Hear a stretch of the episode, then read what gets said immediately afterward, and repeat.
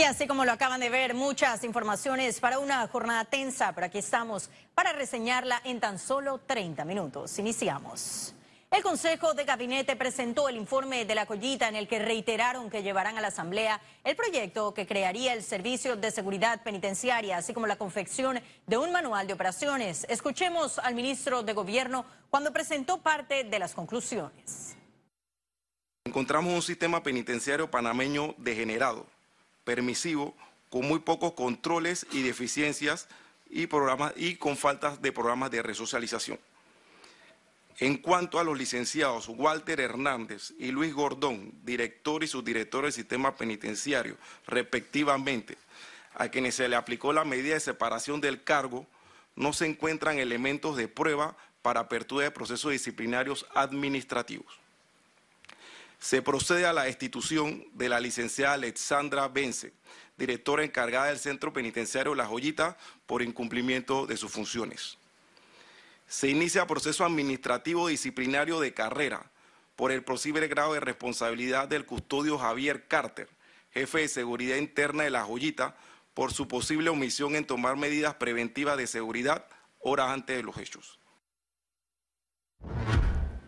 Y transportistas pidieron la eliminación de plataformas extranjeras tras el fallo de la Corte a favor del cobro en efectivo. La propuesta se dio en la primera mesa de diálogo, donde participó la Autoridad del Tránsito y Transporte Terrestre y el Ministerio de Gobierno. Nosotros vamos a ser muy enfáticos, vamos a pedir el retiro de las plataformas internacionales o transnacionales. Aquí en Panamá nosotros tenemos 14 plataformas nacionales que vamos a pedir que sean reguladas. Entre el lunes 13 y martes 14 de enero acordaron presentar la aclaratoria del fallo. Esta acción retrasaría la publicación en Gaceta Oficial. Sí, esto es importante. Todos estos temas han creado una conciencia en ellos y ellos están claros de la importancia que hay que darle el servicio, pues, porque al final todos eh, estamos de acuerdo que el usuario es la persona, pues, que debemos darle ese servicio o, o nos debemos a ellos.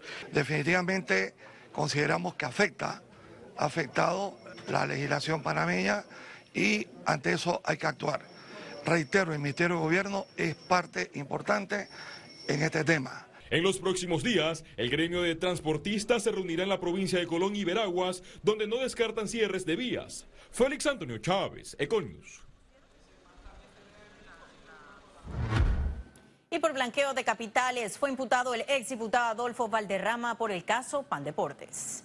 Debido a la presunta comisión del delito contra la administración pública en perjuicio del Instituto Panameño de Deportes, Valderrama recibió la medida cautelar de firmar los días 8 de cada mes mientras dure la investigación de seis meses por parte del Ministerio Público. El panameñista en la audiencia negó que una sociedad proveedora de la Federación Panameña de Baloncesto operaba en una oficina alquilada en la sede de su partido político. Ya son 10 personas imputadas, incluyendo al exdiputado Jaime Pedrol y a los exdirectivos de Pandeportes Roberto Arango y Mario Pérez, entre otros. Venimos ¿no? a enterarnos por qué iba a ser la imputación de cargo, no hemos enterado qué alega la Fiscalía, nosotros estamos mucho más tranquilos. Ahora que inicia este proceso de investigación, se puede demostrar de cada cosa que se ha indicado, no solamente no tienen pruebas, sino que bajo la audiencia las preguntas muy puntuales que le hacían, por ejemplo, el señor César Terjada y su empresa, si le hacía pagos a colaboradores, sale sí. Se hacía muy claro que donde yo tenía mis oficinas privadas, en el momento donde se prestó servicio de logística, no era parte del alquiler del Partido Panameñista. Y el Ministerio Público tendrá más tiempo para continuar investigando el caso de las coimas de Odebrecht. El primer Tribunal Superior de Justicia concedió el amparo de garantías constitucionales que presentó la fiscal superior Zuleika Moore a fin de que se revocara la decisión del juez penal Oscar Carrasquilla que negó la prórroga a la Fiscalía Especial Anticorrupción. El fallo consideró que la investigación preparatoria puede ser extendida hasta cinco meses y ocho días. Al menos 15 personas esperan ser indagadas en el proceso que ahora salpica la administración de los expresidentes Martín Torrijos y Juan Carlos Varela. Y el expresidente Ricardo Martinelli inició el proceso para destronar a Rómulo Rux de la Junta Directiva de Cambio Democrático. 1018 firmas presentó Martinelli en la sede del colectivo en Plaza Carolina, solicitando una convención extraordinaria para presidir nuevamente el partido que lo llevó al poder, Cambio Democrático.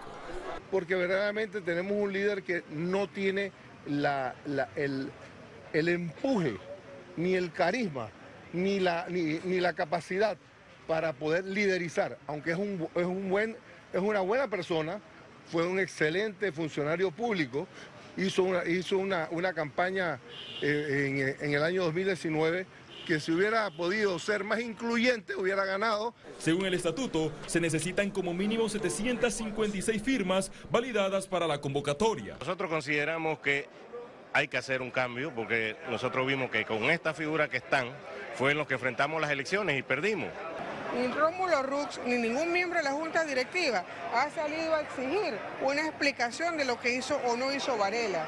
Y es lo que nosotros en este momento estamos exigiendo que el partido sea vocero de la posición de nuestro partido, que tenemos que recuperar la economía del país. Si la directiva de Rómulo Rux no tramita las firmas, le tocaría al Tribunal Electoral convocar la convención. Félix Antonio Chávez, Econius. Pérdidas económicas millonarias registró Colón luego de las protestas de este martes. Colón amaneció con calles cerradas, quema de llantas, paralizaciones, manifestaciones, congestión vehicular e incluso robos. El propósito de la protesta era exigirle al gobierno nacional empleos, agua potable y títulos de propiedad. Por su parte, el Consejo Empresarial Logístico rechazó estos hechos que van en perjuicio de que causan perjuicio al hub logístico. Eso urgió la intervención de las autoridades. Economía. Y el desempleo en el país continuará su tendencia al alza en el 2020, así lo advirtieron economistas. Panamá registra 7.1% de desempleo. Este año la cifra podría aumentar. Ahora incluimos una variable nueva que no teníamos incluido en ese análisis, que es el aumento del salario mínimo. El salario mínimo tiende a afectar no solamente a quienes perciben el salario mínimo, sino que tiende a arrastrar a toda la escala salarial dentro eh, de empresas y organizaciones. Para este año el desempleo eh, eh, va a tener una tendencia a seguir aumentando porque no se ve todavía, digamos, esa proyección en lo que sería el crecimiento económico según la encuesta de hogares de Contraloría, el 50% de la población desempleada está concentrada en edades de 20 a 24 años y de 30 a 39. El efecto que eso pueda tener eh, es, muy difícil de anticipar. Eh, hay, y hay corrientes técnicas con pensamientos distintos. Unas opinan que en la medida que se va aumentando simplemente se va eh, alejando a muchos trabajadores del mercado formal de empleo, especialmente en, o de una forma tal vez desproporcionada afecta más a los más jóvenes. El reciente aumento del salario mínimo podría impactar el desempleo. Así lo indicó el economista Carlos Araúz. Y hay que recordar que no solo se ve afectado el salario mínimo, sino también prestaciones laborales, seguro social, seguro educativo. Entonces la carga administrativa de gasto para el sector empresarial va a requerir por lo menos de seis a nueve meses para ese ajuste, para ese replanteamiento.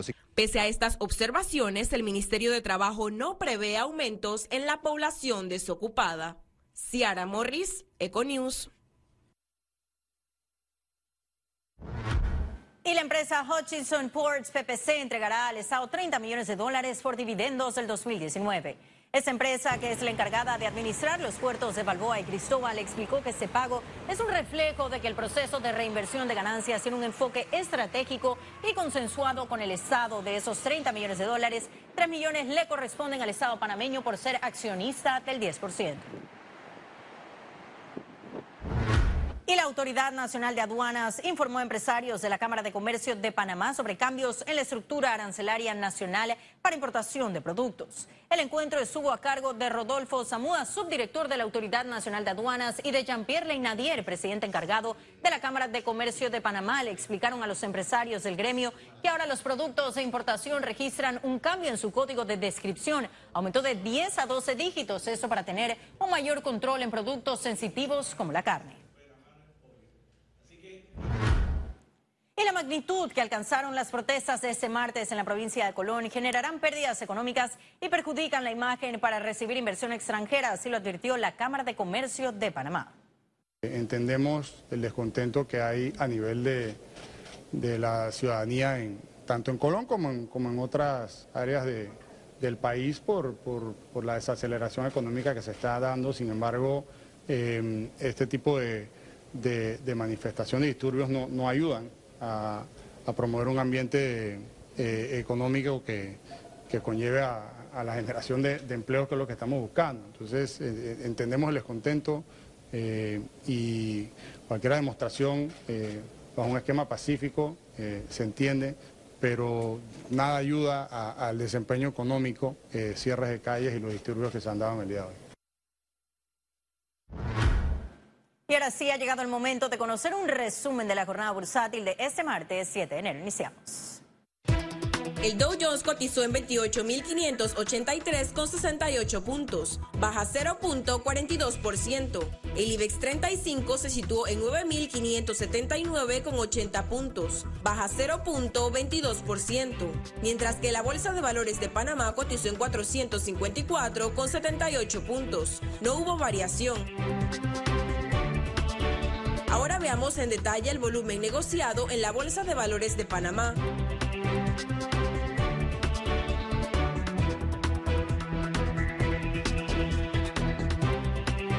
Total negociado 12.359.902 con 38 centavos. Y en breve estaremos de regreso con notas internacionales. Pero recuerde, si no tiene oportunidad de vernos en pantalla, puede hacerlo en vivo desde su celular a través de una aplicación destinada a su comodidad y es Cable On The Go. Solo descárguela y listo.